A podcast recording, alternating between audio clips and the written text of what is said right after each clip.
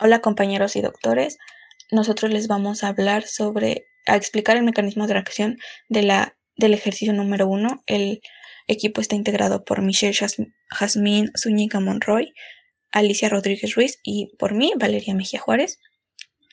Eh, para iniciar nuestra reacción debemos decir que es una sustitución eh, nucleofílica aromática, que es electrofílica aromática, perdón, que es una nitración.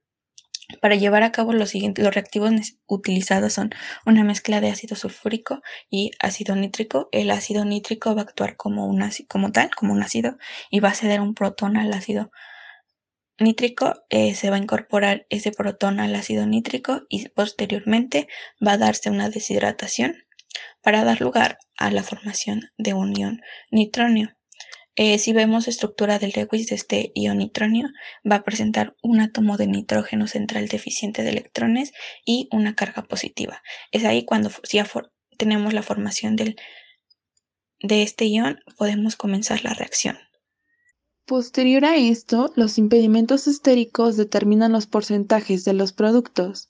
Dos metóxidos son activantes fuertes, son grupos con pares solitarios y activan por defecto resonante al anillo.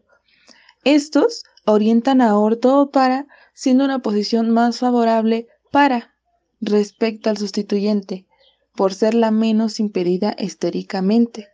El carbonilo es ácido, es un desactivante fuerte que orienta en meta.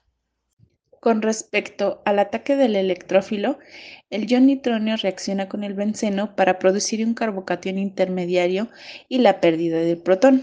El ion nitronio ataca al doble enlace presente en el benceno y se adiciona en la posición meta con respecto al carbonilo y para con respecto a los metóxidos. Se crea un intermediario del ion nitronio, el cual está protonado. La molécula se encuentra inestable y para alcanzar la estabilidad debe desprotonarse. Al desprenderse el protón, se une al agua y obtenemos nuestro producto final nitrado más el ion hidróneo.